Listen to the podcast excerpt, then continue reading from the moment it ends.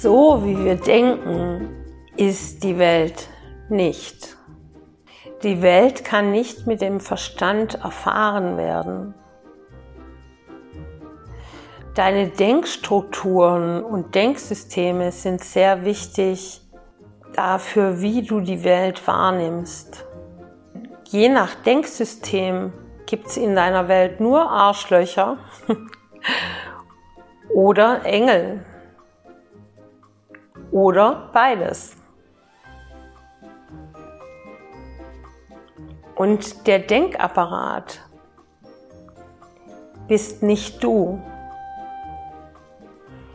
Die Gedanken und was du so den ganzen Tag über denkst, über dich und die Welt, ist nicht, wie die Welt tatsächlich ist, sondern so, wie du sie filterst. Und jetzt sagst du vielleicht, ja, so bin ich eben. So sehe ich die Welt. Ja und nein. So siehst du die Welt so siehst du dich. Aber was, wenn du dich selbst davon abhältst, der oder diejenige zu sein, die du wirklich bist? Woher kannst du denn wirklich wissen, wer du bist? Nur durchs Erfahren. Und was ist, wenn in dir ein viel größeres Potenzial schlummert als das, was du von dir denkst? Und was ist, wenn in anderen ein viel größeres Potenzial schlummert als das, was du siehst und wahrnimmst mit deiner begrenzten Sicht. Und jeder hat eine begrenzte Sicht.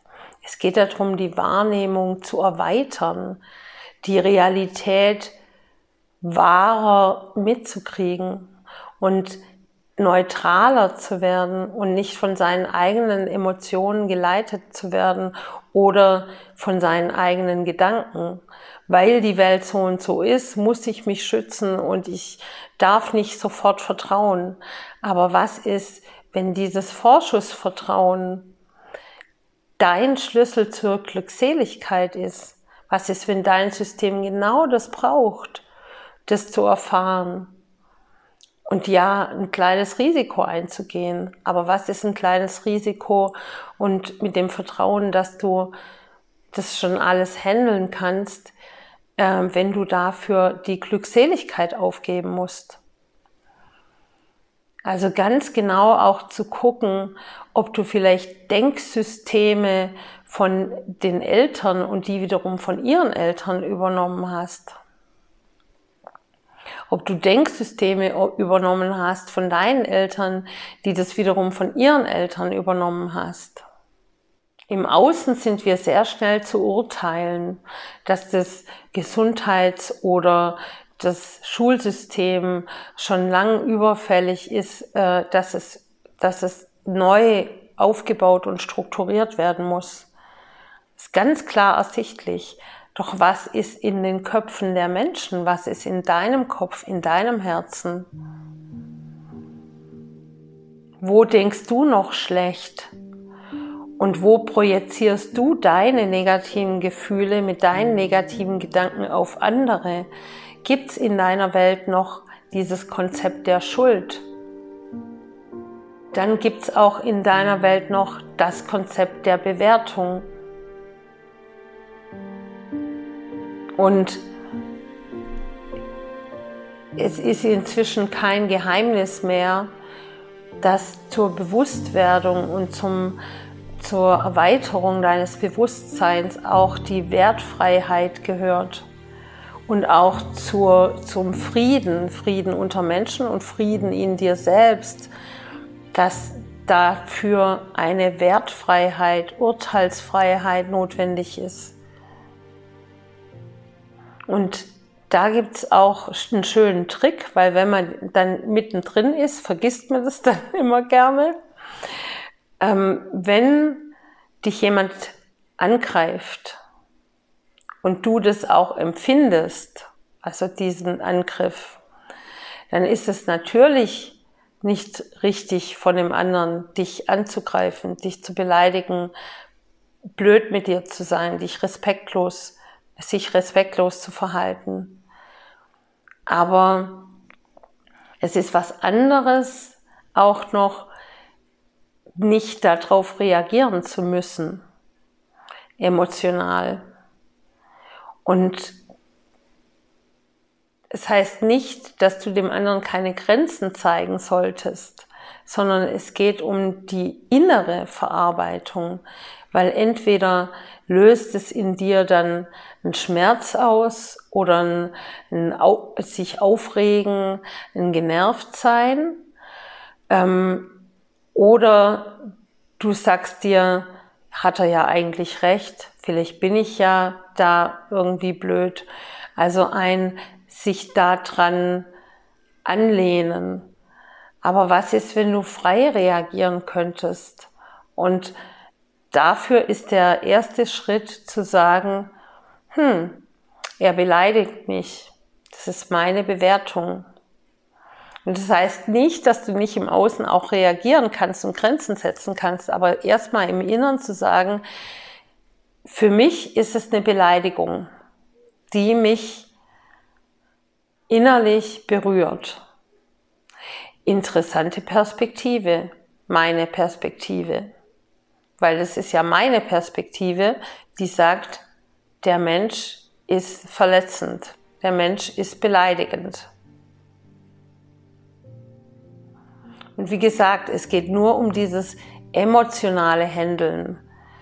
Wenn jemand deine Grenzen überschreitet und zwar so massiv, dass es beleidigend ist, dann ist es wichtig, dem Menschen das auch mitzuteilen und auch gewisse Schritte einzuleiten, dass sowas nicht mehr passiert und dass du für dich einstehst. Und genauso ist es aber wichtig, in dir das zu verarbeiten. Und das machst du, indem du das eben auch analysierst und auch deine Gedankenwelt analysierst und sagst, okay, meine Bewertung ist es, dass es beleidigend war. Es hat mich verletzt. Das ist eine interessante Perspektive, die ich habe. Interessante Perspektive, die ich habe.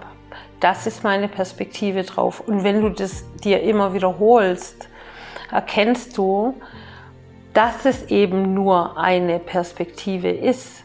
Deine Wahrheit, deine Perspektive.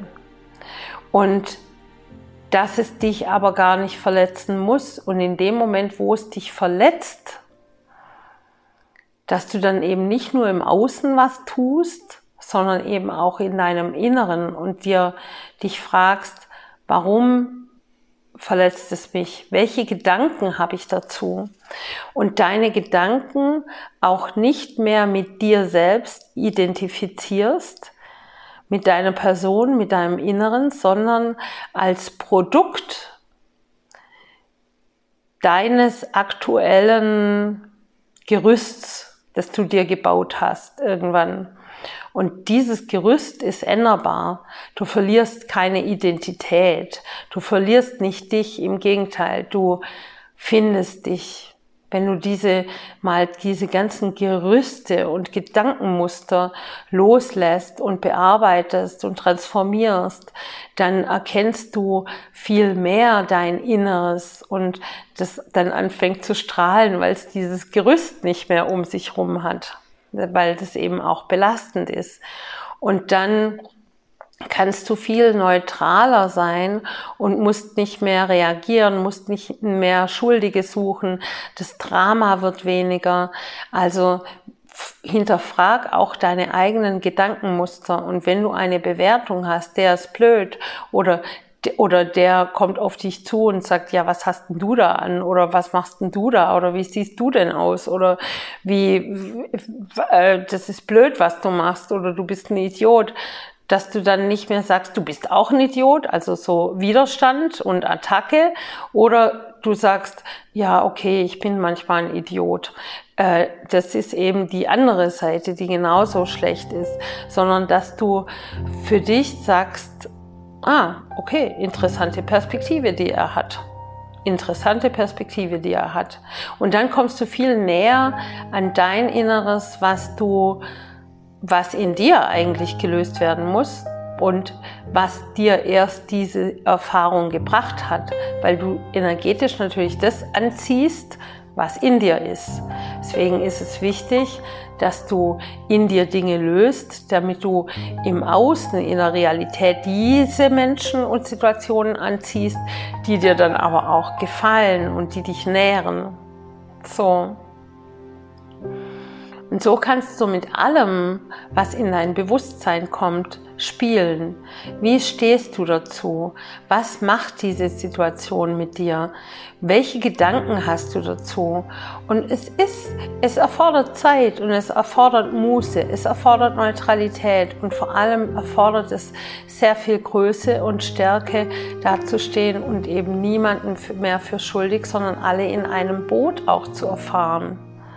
Und damit förderst du aber auch das Mitgefühl für andere Menschen.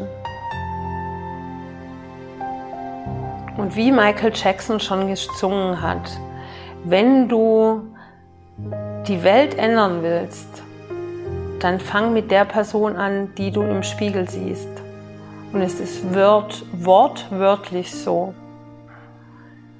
Fang mit dir selbst an, ändere in dir Dinge und dann ziehst du automatisch andere Situationen und Menschen an und erfährst dadurch die Welt anders und damit ist deine Welt anders.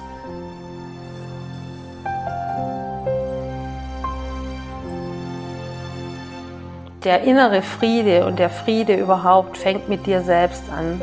Wie willst du Frieden in der Welt erfahren, wenn du keinen Frieden in dir spürst? Unabhängig von dem, was im Außen passiert.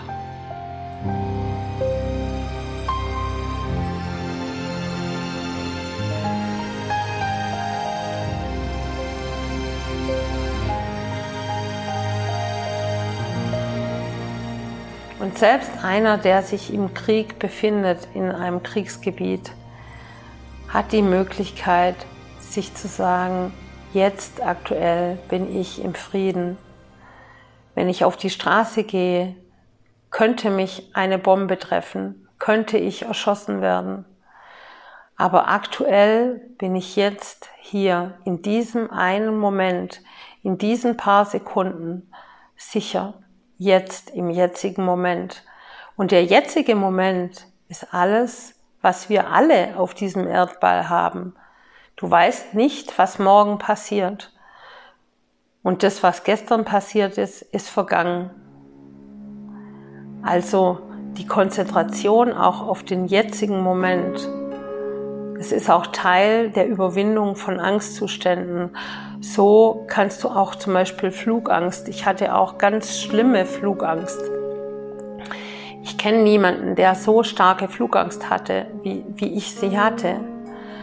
Obwohl ich mit vielen gesprochen habe, die auch Flugangst hatten und dir in dem Moment der Angst zu sagen, jetzt, in diesem Moment ist alles in Ordnung. Jetzt, in diesem Moment sitze ich in meinem Sitz und schaue raus aus dem Fenster. Jetzt gerade ist alles in Ordnung. Und um den nächsten Moment kümmere ich mich dann, wenn er dran ist. Jetzt ist der nächste Moment. Jetzt aktuell ist alles in Ordnung. Jetzt in diesem Moment, hier im Hier und Jetzt ist alles in Ordnung.